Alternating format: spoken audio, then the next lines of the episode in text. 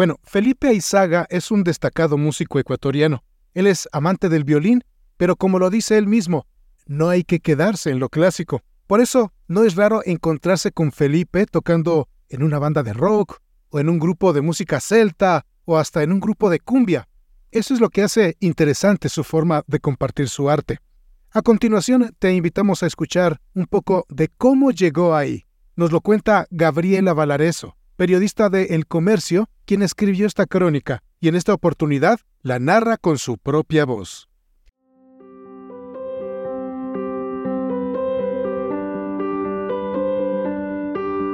Las personas se convierten en los relatos que escuchan, porque una buena historia puede tocar nuestro corazón. Todos somos narradores del relato de nuestras vidas. Nosotros escribimos con el corazón y te presentamos Historias de Voz, las crónicas de El Comercio.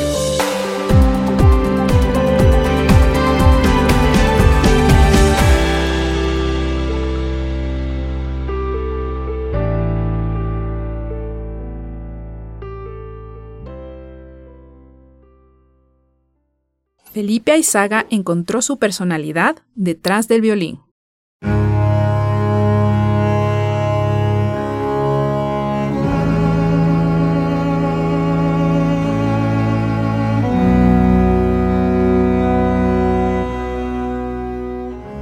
La casa de Felipe Aizaga suena el concierto para violín de Tchaikovsky, considerado uno de los más difíciles de ejecutar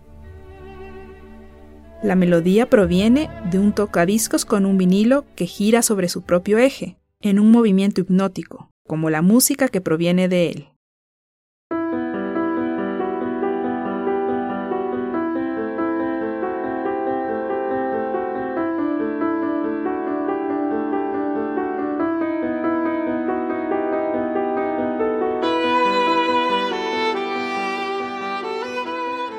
Violinista, de 31 años, dice que son pocos los momentos del día en los que no está escuchando o tocando música.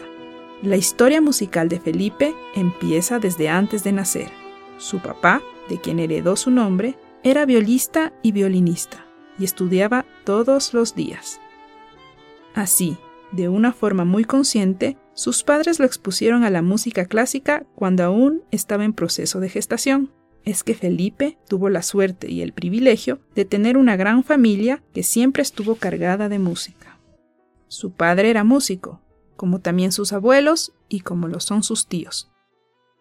Patricio Aizaga, director de la Fundación Orquesta Sinfónica Juvenil del Ecuador, y Eugenia Aizaga, flautista y picolista de la Orquesta Sinfónica Nacional del Ecuador.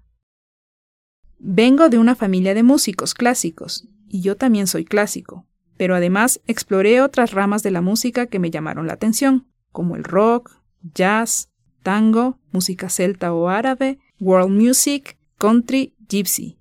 Todos los géneros que he podido, cuenta el violinista, y añade. Sí, salí un poquito más rebelde. Aún así, detalla que estudió dirección orquestal y a la par del violín toca el bajo eléctrico.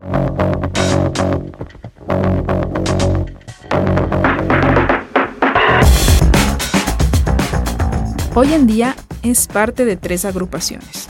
Celtic Trip, de música celta latina fusión, como él mismo la describe, del cuarteto Las Cuerdas de la Muerte y de la banda Para Perros y Gatos. En dos de los proyectos en los que participa tocaba el fallecido maestro Tadashi Maeda, quien fue también su profesor durante un tiempo en su infancia. Pero su principal maestro fue su papá, quien falleció cuando Felipe tenía 13 años. El hijo, también a su manera, ha seguido sus pasos. Como su padre, es maestro del método japonés Suzuki de violín, ideado para aprender a tocar un instrumento. Su progenitor fue el primer maestro Suzuki de violín de todo el país. Ahora, el músico también es profesor de violín, de jazz, en la Universidad San Francisco de Quito.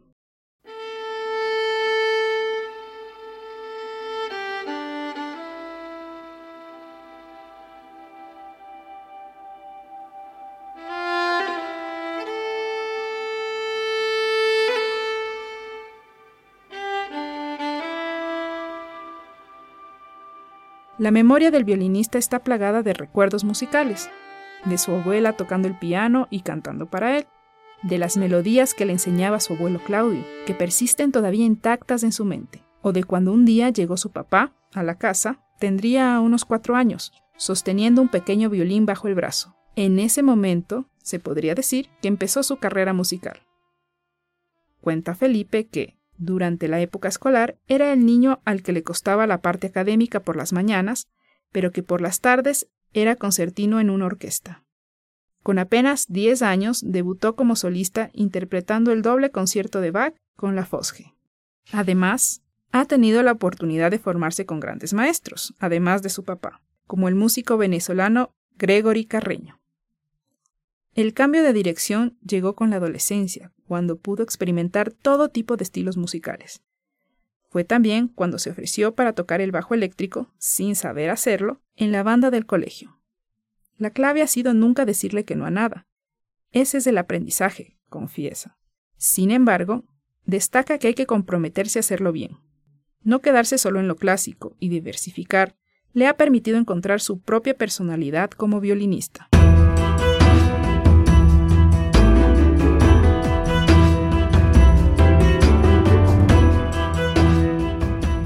Entre sus últimos proyectos están los conciertos sinfónicos que se organizan en el Jardín Botánico, para los que hace también los arreglos.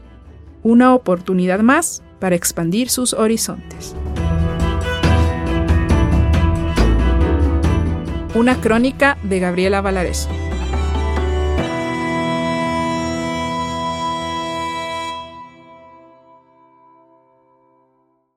Si te gustó este contenido, suscríbete, dale un me gusta y comparte para que la comunidad crezca. Esta es una producción de Grupo El Comercio.